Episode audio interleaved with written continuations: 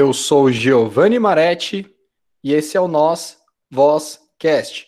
E o bate-papo de hoje é novamente com o meu amigo Victor Zanelato. Victor, eu passo a palavra para você. Salve galera, tudo bem? Voltando aqui nesse podcast maneiríssimo, né? E agora falar um pouquinho, né? Quem ouviu o último podcast que eu participei, que eu falei sobre a minha carreira aí, né, de, de quadrinista né? Que eu sou roteirista de quadrinhos, ajudo na cor, na edição, né? Agora eu vou falar um pouco sobre o meu outro lado, né? Ter um foco maior para falar sobre o meu lado de educador que se utiliza de quadrinhos dentro de, de, de cursos, oficinas, né? E formação para professores também.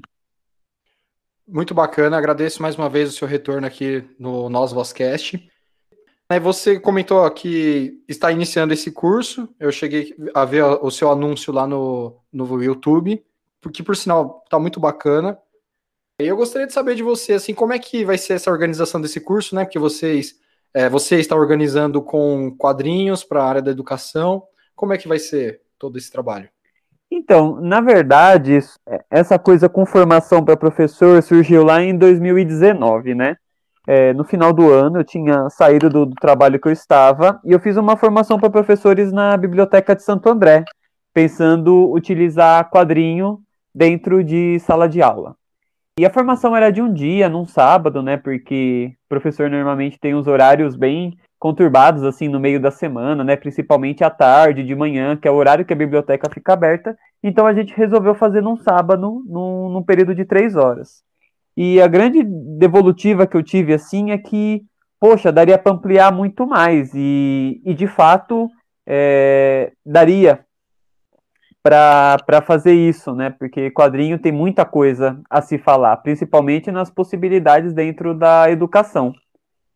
Então, né, posterior a isso, passou para 2019, eu, eu, já tinha começado a pensar o curso, fazer o curso tal, e ia levar para as bibliotecas, ia, ia ver um formato bem bacana. Porém, veio a pandemia, né? E daí eu fiquei tipo, meu Deus do céu, o que, que eu faço agora? Então eu reformulei esse curso, né? Ele está em formato EAD, que eu vou disponibilizar em vídeos aulas, né? Que eu vou gravar em oito aulas diferentes. Cada uma delas vai abordar um, um aspecto diferente dos quadrinhos, né? Posso até abrir aqui para dar uma olhada e já, já falar um pouco mas a ideia principal do curso é formar professores educadores para conseguirem se utilizar de quadrinhos dentro de sala de aula, né? Ou seja, utilizar quadrinhos como um instrumento para se incentivar a pesquisa, ao estudo de diferentes áreas do conhecimento humano. Então, por exemplo, eu vou ter uma aula que eu vou falar só dos quadros, da questão de fluxo, disposição dos quadros dentro da página de quadrinho, né? É, vou ter outro que eu vou falar só dos balões, então a diferença de um balão de fala, de uma onomatopeia. É, onomatopeia não, desculpa. Mas falo de onomatopeia também. Mas de uma legenda, né? Que são aqueles quadrados que a gente encontra no quadrinho. Outros capítulos, né? Um que eu vou falar de roteiro, outro que eu vou falar de design de personagens, outro que eu vou falar de cor, e assim por diante. Para a gente ter uma, uma, uma noção digamos que bem abrangente do que é o quadrinho, o que compõe a linguagem dos quadrinhos, para assim a gente pensar em práticas e formas de se trabalhar né, dentro de, de sala de aula. Então o curso ele tem esse principal fundamento, né? Não só de se estudar quadrinhos, mas se pensar como vai se utilizar essa linguagem é, dentro de uma exposição de arte, de um museu, de uma sala de aula, né? pensando nesse todo, independente da idade também, professor de fundamental 1, 2, médio, infantil e assim por diante. Cara, e o mais interessante disso tudo é que não só é, faz todo esse trabalho de uma questão cultural, né, social, como também isso pode ser usado até mesmo para o aluno que entrar, que ingressar, né, que pegar esse trabalho, ele pode usar essas técnicas para o marketing também, né? Porque, por exemplo, Hoje você tem na internet uma série de tipos de, de panfleto, assim, sabe aqueles esquemas de panfleto digital? Uhum. É, coisas desse tipo. Eu digo assim, é tão abrangente, né, essa ideia de pensar em trabalhar todo o contexto de um quadrinho. Você ensina desde, desde como produzir aqueles balõezinhos, a, a ideia que precisa ser colocada dentro desses balões. Tudo isso daí é um complemento monstruoso, assim, né, para quem está em, em formação, né? Com certeza, com certeza. E, e, e é como você disse, né? Vai além do quadrinho, vai para artes em geral, vai falar bastante também sobre a questão de escrita, né? De, de se criar uma história, é, de saber se utilizar da cor, né? E isso a publicidade usa bastante, né? De se utilizar da, da formação das cores e da teoria, né? Então abre muitas portas para as pessoas que estão querendo conhecer coisas novas, né? E eu sinto que isso fica um pouco fechado, principalmente da, da sala de aula, né? Que a gente não, não vai bem a fundo nisso, né? Teoria das cores, questão de forma geométrica, né? Tudo isso está dentro dos quadrinhos e eu acho que deveria estar tá dentro de, de sala de aula também, né? Para ampliar e mostrar que existem possibilidades, né? É, inclusive, eu, eu, também gravo um podcast, né? Que eu não, não, não lancei ainda, mas eu estou entrevistando é, professores, educadores que já se utilizam dentro de sala de aula para mostrar, né? Que essa é uma prática que já existe. E ela é uma prática tão antiga, cara, mas tão antiga assim. É, a primeira entrevista eu fiz com o Felipe Garcia, que é um quadrinista do Belém do Pará, e que eu conheço há muitos anos, e ele estava falando, né, que na pesquisa dele da monografia, é, uma coisa que ele levantou é que a literatura já se utilizava da linguagem de quadrinhos como instrumento pedagógico desde a década de 70. É uma Nossa, coisa muito antiga. É, pegando Machado de Assis, pegando o Aloysio de Azevedo e assim por diante, saca? Para trazer a literatura brasileira de, de uma outra forma. Então, esse processo de quadrinho e educação ele é uma coisa muito antiga. É uma coisa que eu recebi pouco na minha escola, né? Acho que, não sei se você chegou a, a receber essa coisa do quadrinhos mais forte, e eu acredito que deve ser mais presente, é por isso que eu estou com esse projeto. Não só dos cursos, né, que, que eu vou aplicar também, mas de vídeos que eu estou lançando na internet. Por exemplo, já lancei é, dois vídeos, né? Se vocês estão vendo esse vídeo, é, esse podcast aqui depois do dia 14 de junho, já vão ter sido três, né? Que é o vídeo de História, Biologia e Geografia. Que o meu maior objetivo, assim, é mostrar para os professores dessas áreas, e, e além dessas áreas também, que existem possibilidades da gente se utilizar da criação de quadrinhos como instrumento a incentivar a pesquisa e estudo de uma área específica, né? Como, por exemplo, da área de história. Você pode se utilizar da criação de uma história em quadrinhos sobre a Idade Antiga, sobre os povos originários, né, da, das Américas, Zumbi e assim dos Palmares. Sim, Zumbi dos Palmares, né, a questão da, das revoltas é, no, no período é, do escravismo e, e, assim por diante. Isso para biologia também, né? Você pode se utilizar de, é, por exemplo, a ideia do corpo humano, que eu até apresento um quadrinho muito interessante, que é um mangá chamado Hataraku Saibou, ou Cells at Work, que inclusive vocês podem ir ver o anime no, na Netflix, né? Cells at Work, que conta a história do corpo humano, né? Das células, e as células são personagens humanos que trabalham dentro do corpo humano. Então a gente vai aprendendo a biologia através do, do quadrinho, cara. Eu entendi, eu, eu, era muito ruim de biologia, eu entendi a função da célula vermelha, né? E relembrei, lógico que eu já sabia, mas relembrei da célula vermelha, da célula branca, nomes, como é que funcionam as bactérias e como elas se defendem, como é que funciona também, né? A forma da, das células brancas trabalharem, é, a função das plaquetas, um monte de coisa, é tudo numa história, saca? Então eu vejo o poder das histórias muito forte assim dentro da, da educação. Eu acho que é, nós, professores, educadores, agentes da cultura, temos super que se apropriar dessa linguagem, porque é, quadrinhos é uma coisa que chama muita atenção. Isso a gente não, não pode negar. Quadrinhos chama muita atenção, porque você tem a questão de, de uma narrativa que ela é muito fluida, você consegue ler né? Você consegue ler os balões, mas você também consegue ler os personagens que estão parados e ao mesmo tempo na sua leitura eles se mexem, né? Incrivelmente, imagens paradas se mexem numa história em quadrinho. Então é um instrumento que eu eu até me empolgo falando, eu acho que eu falo com paixão porque eu realmente acredito que a gente deve levar isso para a sala de aula. E eu falo isso tanto no sentido de se incentivar na, na questão da educação, mas também de se incentivar na questão de, de um mercado bem grande de artistas independentes, que eu faço parte também, lógico, né? A gente vende o nosso peixe. eu até brinco disso, porque eu e o Diogo, que participou do último podcast, nós fomos fazer uma oficina de quadrinhos no, no Galeão. Quando eu cheguei para apresentar o projeto, a professora perguntou, mas a, a coordenadora, eh, digo, ela perguntou, mas qual o interesse, né? Eu expliquei, ah, interessante a gente formar essas pessoas porque eu e o Diogo precisamos de pessoas no futuro para trabalhar, né? Então, eu acho que é útil para a sociedade a gente formar novos artistas, para criar mais histórias em quadrinhos, para chamar mais as pessoas às leituras, né?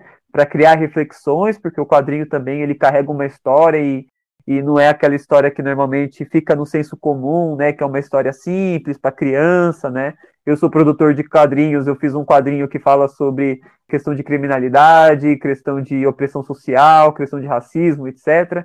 Então, os quadrinhos eles abordam temas que refletem muito de refletem muitas questões e, de, e eles devem ser usados em sala de aula também. Inclusive, aulas de história, aulas de biologia, né, aulas de geografia, que é o terceiro vídeo que vai sair no dia 14, e assim por diante. Cara, Pausa para água que tô com sede. Pode falar, desculpa. Não, maravilhoso. Assim, esse projeto tem, já tá dando certo e tem tudo para ser próspero mesmo. Até mesmo quando a gente pensa no aluno em sala de aula, muitas vezes quando eu estou trabalhando, falando na sala de aula e o aluno dele está presente, eu percebo que sempre tem alguém pintando, sempre tem alguém é, ajeitando algum desenho. Só que assim, o cara, ele, ele, ele é inquieto, ele tá ali fazendo desenho, mas ele tá prestando atenção, sabe? Tipo, não, ele uhum. vai interagindo com a aula, mas ele vai desenhando ao mesmo tempo. Então, assim, são muitos os talentos dentro da escola pública, dentro das escolas no modo geral, voltado para essa questão da arte, né? Eles gostam mesmo dessa questão do desenho, muitos, assim, né, de modo geral. Pegando essa, isso que você comentou sobre quadrinhos, é, na minha vida, né, na escola, nunca, nunca assim, né? Nunca aconteceu de alguém chegar e trabalhar de verdade, mostrar a estrutura do quadrinho, ou abordar o quadrinho como algo para além, sabe, daquilo que muitas vezes o quadrinho está ligado à questão da alfabetização, né? E eu tive uma professora na quarta série, foi a única professora, eu nunca mais me esqueci dela, a professora Isabel. Inclusive, eu vou ver se eu encontro ela por aqui na internet, que eu acho que seria interessante um bate-papo com ela. É, ela uma vez pegou uma caixa enorme na casa dela, cheia de revistinhas do Homem-Aranha, né? Que era do irmão dela, que ele colecionou ao longo de vários anos, assim. O mais incrível que eu tava na quarta série, eu pegava aquelas revistinhas lá, era assim, um esquema rotativo, né? A gente pegava a revistinha, o, o quadrinho do Homem-Aranha e devolvia. Pegava a revistinha do Homem-Aranha e devolvia, ok. Anos mais tarde, essa influência foi tão positiva para mim que depois eu passei a comprar a revistinha do Homem-Aranha, mas eu comprei a revistinha do Homem-Aranha por influência da professora Isabel, lá da quarta série. Eu não me lembro muito bem a idade, mas dos meus 13, 14 anos eu comecei a comprar a revistinha do Homem-Aranha também. Então, se talvez tivessem feito uma abordagem um pouco mais profunda comigo, talvez esse interesse teria sido muito maior em relação aos quadrinhos, né? Sim, sim. Até porque é bem legal você trazer isso, porque faz parte, né, esse interesse à leitura faz parte da, é, da base comum nacional curricular, né? Eu, falei na ordem errada. Mas de, de você criar leitores por é, criar gosto pela leitura, né? Eu acho que isso acaba fazendo falta. É muito é, é diferente quando você é, você motiva a criar um gosto assim para a pessoa gostar de, de ter uma prática do que você obrigar, né? Isso ela no futuro. Então, nos anos iniciais da educação, isso isso é comum, né? Você fazer que a pessoa leia, não porque, nossa, é a hora da leitura, mas do tipo, poxa, eu posso brincar, mas eu também posso ler. Os dois são gostosos, entende? Eu acho muito válido isso e o quadrinho ele puxa muito para esse lado também, né? Pro, pro lado infantil. Porque ele está muito voltado também à questão da, da, da linguagem, mas não da linguagem escrita, mas da linguagem corpórea, né? da linguagem através da cor, das sensações que as cores transmitem, né, da linguagem corporal, da linguagem facial, né, tipo, a gente consegue ver, o, ler uma pessoa também, né, ler um desenho de uma pessoa, a gente consegue ler, saber se ela tá com raiva, se ela tá triste, né, se ela tá animada, e como é que isso funciona, né, tipo, na, na cabeça da, da criança. Ela, ela entra mais na história, né? Porque ela não está vendo apenas as palavras, e, e, eu não falo isso, tipo, diminuindo a literatura, muito pelo contrário. Eu acho que é, o quadrinho e a literatura, eles são linguagens diferentes e cada um vai ter as suas potências, né? Mas os quadrinhos, eles têm esse carisma a mais, né? De, de você poder olhar para o personagem, né? E, e ver as cores das roupas que ele está vestindo, e ver as cores que foram utilizadas no ambiente, as formas geométricas utilizadas para criar o seu design, né? Então ele tem esse apelo estético muito maior do que o da literatura enquanto que a literatura tem um, um, apelo mais subjetivo, maior, né, de, enfim, você através das palavras se criar histórias e, e se criar desenhos na sua mente enquanto você faz a, a leitura. É muito difícil falar de um sem falar do outro, porque na educação o infelizmente o quadrinho é tido como um, um, gênero literário e não é bem assim que funciona. Ao mesmo tempo que o, o, cinema não é um gênero dentro da fotografia, né? O cinema é uma linguagem artística separada, né? E ambos têm também as suas qualidades. Então é, é importante tra traçar esses paralelos entre quadrinhos e literatura, até para pensar também como um pode fortalecer muito o outro, né? O quanto que pessoas não podem ter lido os textos do Machado de Assis por causa que quando eles eram menores, eles pegaram quadrinhos do Machado de, Maci, o, do Machado de Assis. Ao mesmo tempo que uma pessoa que está vendo, né, tá lendo o, o livro dele, como é que vai ser a cabeça dela quando ela pegar o quadrinho, né? Ela vai ter uma experiência diferente. Eu acho que é isso que a gente acaba entrando nesse ponto, que cada um vai ter a sua potência e cada um vai te dar uma experiência diferente. E ambas são boas, né? Não existe uma que está atrás da outra. É porque, infelizmente, o quadrinho ele fica nesse lugar, né, de, de, sub, é, de ser subjugado, né, e algo que a gente até conversou na, na, no outro podcast que, que nós gravamos, de ser um passo atrás da literatura, enquanto não, na verdade, o quadrinho está lado a lado ali, né, cada um está tendo as suas funções e, enfim, fazendo as suas propostas dentro da, da sua linguagem. É, realmente, bem colocado, né, porque uma, uma obra nunca pode anular a outra, né, em qualquer área. Eu penso dessa, dessa maneira, né? Quadrinho do Tio Patinhas. Mas assim, só, só para só retomar, né? Que são os mais famosos, enfim. Eles explicando a questão do dinheiro, é, bem didático, assim, sabe? Como surgiu o dinheiro, mas de um. Não, não vou nem entrar na questão política de como foi essa explicação a forma como foi abordado, é, mostrando a questão matemática, é, o que, que acontece, só que ele, ele, mostrando o dinheiro como se fosse conchas, né? Tio Patinhas mostrando, ó, é, o dinheiro surge assim, é, imagine esse tanto de concha. O que eu estou querendo dizer é que isso daí, por exemplo, isso daí nunca mais saiu da minha cabeça. E olha o tanto de conhecimento que conseguiram abordar. Me explicaram coisas de economia, me explicaram coisas de questão social, que ele falou que se tivesse muita concha, aquele valor daquele dinheiro cairia. É, cara, fantástico, assim, eu nunca mais esqueci. Olha, é palatável para quem está começando, um aluno, enfim, ou pessoa, no geral, enfim. Sim, e existe um, um, material didático muito forte também, né? Que se utiliza da linguagem dos quadrinhos como um material didático mesmo, né? Por exemplo, como eu disse, eu gravo esses vídeos, né? E eu estou tendo que pesquisar sobre química, e é um assunto que eu sempre fui falho na escola, né? Química eu vejo que era a matéria que eu ia pior, assim, porque eu não entendia bolhufas. e daí eu encontrei um quadrinho chamado Quadrinhos e Química, né? E ele conta a história do conhecimento, né, que o ser humano foi adquirindo no, no decorrer da sua trajetória sobre química, então falando sobre a questão dos gases, né? Enfim, passando pela alquimia na, na, era, na era medieval e etc. Então vai trazendo mesmo dessa, dessa forma.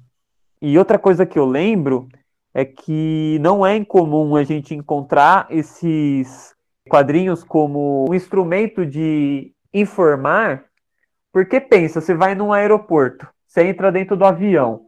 O que, que você encontra dentro do avião? Você encontra uma explicação, né, de se, por exemplo, por acaso, infelizmente, você ter algum problema na sua viagem, você vai ver ali que tem desenhos explicando como é que vai ficar a posição das suas pernas, né? Tipo, ah, coloca a cabeça no meio da perna se isso acontecer, né? Ah, vai cair não sei o que para de oxigênio, vai cair acima de você. Isso é tudo mostrado em desenho. Por causa Sim, que é isso. Até manual né? de produtos, né? É verdade o que você está falando. Sim, manual de produtos, porque você poderia transformar isso, tipo, um desenho numa palavra, né? Tipo, olha, abra as pernas, desça a cabeça até a sentido dos seus joelhos e aperte. Mas Mano, olha a potência que tem. Você vê tudo isso se você fizer em um desenho. Então, o, o desenho ele tem uma função informativa muito grande também. Então, isso tá, tá presente na, na nossa sociedade. É que ainda assim existe essa, essa, como pode dizer, esse, esse preconceito mesmo dos quadrinhos, que é uma coisa muito antiga, muito antiga. Surge é, não surge no marcartismo, né? Mas ele é muito forte, ele é muito forte nesse período, né?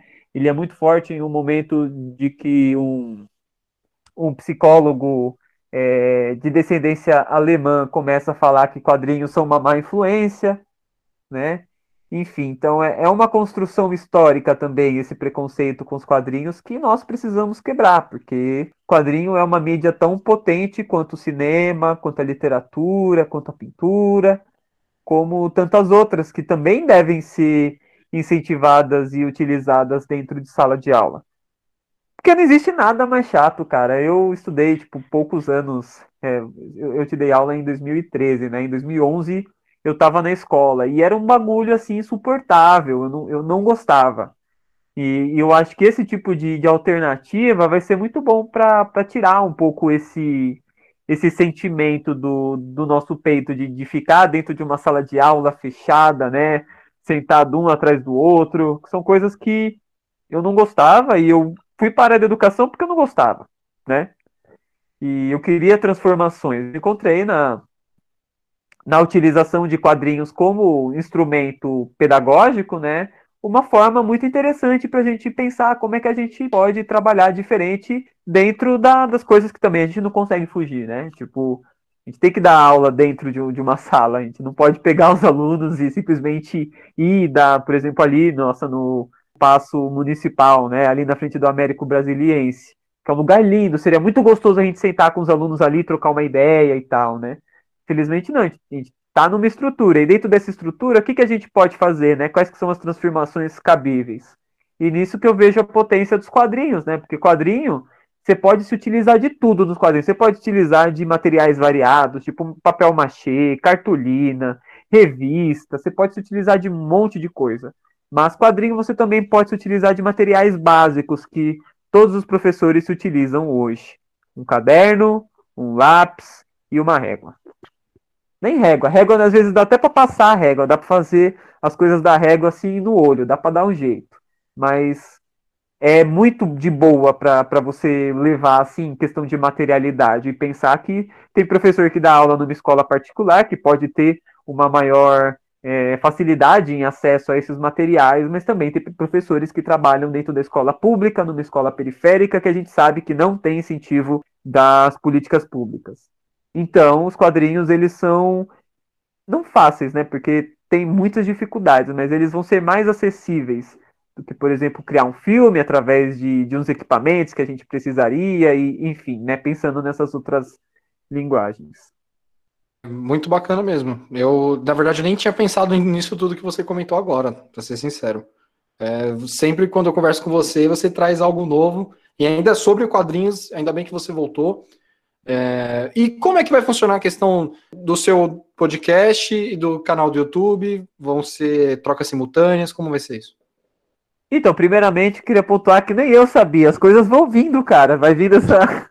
nem eu sabia que eu ia começar a falar, simplesmente veio. Porque realmente, né, quadrinho, ele, ele é de, de, de maior fácil acesso. Eu só fui pensar, tipo, nisso agora, né? Mas enfim. Os vídeos eles vão funcionar como? Eu tenho organizado para lançar 10 vídeos onde eu vou falar sobre as possibilidades do estudo de áreas do conhecimento dentro da criação de quadrinhos. Essas áreas do conhecimento são, é, eu vou falar primeiro em ordem dos que já estão para sair, né? História, biologia e geografia, que a partir do, dia, a partir do dia 14 vocês vão ver esses vídeos mas eu também vou falar de química, que está sendo desafio, física, que está sendo desafio, língua portuguesa, línguas estrangeiras, né? É, inglês, espanhol, isso vai funcionar também para quem trampa em, em, escolas de línguas, né? Línguas estrangeiras, que mais? Filosofia, sociologia, que inclusive é, os dois estão me dando consultoria, o Roger Felipe, que participou aqui do podcast também, e faltou uma matéria que eu não tô lembrando. Ah, faltou a matéria que eu tô falando até agora, né? Que é arte. Então eu vou pegar essas 10 matérias e vou fazer esses vídeos. E neles eu explico um pouco as possibilidades. Então, por exemplo, ó, no vídeo de tal você pode se utilizar disso, disso, disso, né? Ah, a gente pode criar quais histórias, né? Quais histórias a gente pode, tipo, dar como proposta para os alunos criarem? Ah, no, no vídeo de biologia, pode ser a história de animais, né, que estão viajando e quais que são, né, os seus predadores e assim por diante. Então, eu dou algumas propostas, né? Trago também uma questão importante, que é se, se utilizar do máximo possível de outras linguagens artísticas, né? Então, mostrar para eles fotografias, filmes, séries, desenhos que tenham a ver com aquela área específica e várias outras coisas. Esses vídeos têm como objetivo trabalhar mesmo mais profundamente com o professor do ensino básico, né, que é dentro de sala de aula, que eu acho que eles são os que estão mais precisando, né, por conta dessas questões que eu trouxe da, da sala e ser quadrado, etc. Alheio a isso, né, Inclusive, foi uma ideia da, da Kimberly, que estudou na, na Fundação Santo André, no curso de Biologia, que ela falou, ó, oh, Gariba, é, meu apelido é Guariba também, tá? Eu me apresento como Vitor, mas alguns me chamam de Gariba. É, uma coisa interessante é você mostrar também, né, os educadores que já se utilizam disso. Então, o, esses vídeos sobre as possibilidades são quinzenais, e entre eles, a partir do vídeo de geografia, né, que é o terceiro, eu vou lançar entrevistas que eu converso com professores e educadores que já se utilizam quadrinhos. Inclusive, eu estou conversando tanto com professores educadores, né, que fazem isso, mas aqueles que também são quadrinistas. Então, isso já vai dar um diferencial, né, de, de carga. Inclusive, eu tive uma conversa bem gostosa com uma que levou, tipo, na escola, ela fez um evento de quadrinho, foi fantástico, assim, a conversa com ela, que ela levou o Rafael Calça e o Jefferson Costa, né, que são dois quadrinistas que trabalharam no quadrinho do Jeremias, né, porque agora a gente tem os quadrinhos da Turma da Mônica, eles chamam outros quadrinistas com, com traço, né, com um, um roteiro um pouco mais adulto, entre aspas, eu diria mais maduro, e ela levou esses quadrinistas para dentro de sala de aula. Então pensar também que os quadrinhos podem ser principalmente quadrinho nacional, né? Você pode se criar eventos também, né, para mostrar para os alunos que existem pessoas que produzem, etc. Isso facilitou um pouco porque ela também era quadrinista, né? Então ela tem os contatos. Mas acho que isso é uma coisa que a gente pode incentivar. Então vão ter esses vídeos, né? Que é, vão ficar entre os vídeos de possibilidade, para a gente até criar e pensar mais sobre como já está sendo utilizado, né? Além dos vídeos de possibilidades, que eu dou algumas ideias. É legal ver as ideias que eu aplico, né? Que eu posso dar, mas também como tá sendo, como é que está sendo na prática. Então, os canais no YouTube têm essa função. Eu estou me planejando também, né? É, esses vídeos vão ser mais raros, mas eu passar também algumas oficinas. Então, eu, eu fazer de, de forma gratuita, né? Um, vídeos que eu vou explicar quais que são as oficinas que eu aplico e, e vou passar desde contextualização, né? Tipo, como é que você contextualiza o quadrinho, como é que você contextualiza a oficina, como é que você organiza a oficina, os materiais que você precisa ter, né? Então vão ser vídeos bem didáticos, professores educadores já terem uma prática mais é, redondinha, digamos assim, né, de, de como se fazer disso em sala de aula. Então, por enquanto, os projetos de, de vídeos e podcasts são esses, né? Porque essas entrevistas elas são nos formatos de podcasts também, e, e eu estou gravando e estou editando vídeos, então eu pego e, e, e no vídeo vai mostrando as imagens. Então, se a pessoa fala do quadrinista tal, eu coloco a imagem do quadrinho, e assim por diante. Então, de, de vídeos eu tenho esse trabalho. Meu, eu tenho certeza que vai, meu, vai sair muita coisa interessante daí. Nossa, só tenho a agradecer por você se empenhar tanto, né, com esse caráter pedagógico, educativo. Só tem a contribuir. É, isso é uma verdadeira, uma verdadeira contribuição para a humanidade. Tem mais alguma outra coisa que você gostaria de falar? Olha, acho que para aqueles que estão ouvindo, né, para aqueles que, que têm interesse a, a entrar né, nessa área de se utilizar quadrinhos dentro de sala de aula, vou pedir para seguir, né? O nome do, do canal é Educa AHQ, separado no YouTube. E eu também posto no meu Instagram, que é o arroba vix com. No meu Instagram eu sempre posto com uma semana depois, né? Mas lá também vocês podem ver cursos, oficinas que eu aplico nos lugares. Então, qualquer dúvida que vocês tiverem, falar, ai, Vitor, eu, eu sou de tal área, tal, pode chegar no, no DM comigo no, no Instagram, que aí a gente troca uma ideia, porque eu acho que é nesse sentido mesmo, da, da gente se ajudar, né? Eu acredito que isso só tem a colaborar para a sociedade, né? Levar quadrinho na área da educação, então pode contar comigo aí porque vocês precisarem e tal. Enfim, coordenadores também que querem ter uma, uma formação mais aprofundada para uma escola específica, a gente pode marcar e pode, enfim, né, pode ir conversando aí. Então, me disponibilizo para qualquer um que tiver uma sugestão de, ah, gostaria de saber mais sobre tal coisa, né, que não são dessas áreas que você está falando. Essa programação vai ser para o ano que vem, né? Eu ainda estou pensando direitinho como é, como é que vai ser, né? Se eu pego pontos mais específicos dessas áreas, como é que vão ser os vídeos do, do ano que vem. Então, fico à disposição, galera. Eu vou deixar na descrição aqui do podcast todo o contato do, do Victor, do Molotov, do Instagram. E, cara, mais uma vez, muito bom recepcioná-lo aqui. Eu aprendo muito. Sempre que você vem, eu aprendo. Eu gostaria que você voltasse, inclusive quando esse trabalho já estiver em andamento. Espero que você retorne aqui, esse trabalho é, digital, as oficinas acontecendo, o curso. Gostaria que você pedir para que você voltasse. Venha mesmo. E obrigado. Imagina. É, inclusive, antes da gente encerrar, é, quem for morador de Santo André, fica ligado. Não vou só, né? Do ABC ou São Paulo também. Aqui São Paulo vai dar um rolezinho maior. Mas a minha ideia é, é, é marcar um circuito, né? Da, nas bibliotecas de Santo André, a princípio, onde, né, pós-pandemia, lógico, né? Possivelmente ano que vem. Espero, por favor. Ai, vacina, chega. Mas possivelmente ano que vem eu quero fazer esse circuito onde eu vou passar nas diversas bibliotecas da cidade e vou levar essa formação para os professores, né? Que vai ser essa menorzinha de, de três horas, mas que já vai dar uma, uma base além também, né? Para se utilizar dentro de sala de aula. Então, só seguir lá e ficar esperto que eu sempre vou postar também os horários, como é que vai funcionar, tudo certinho.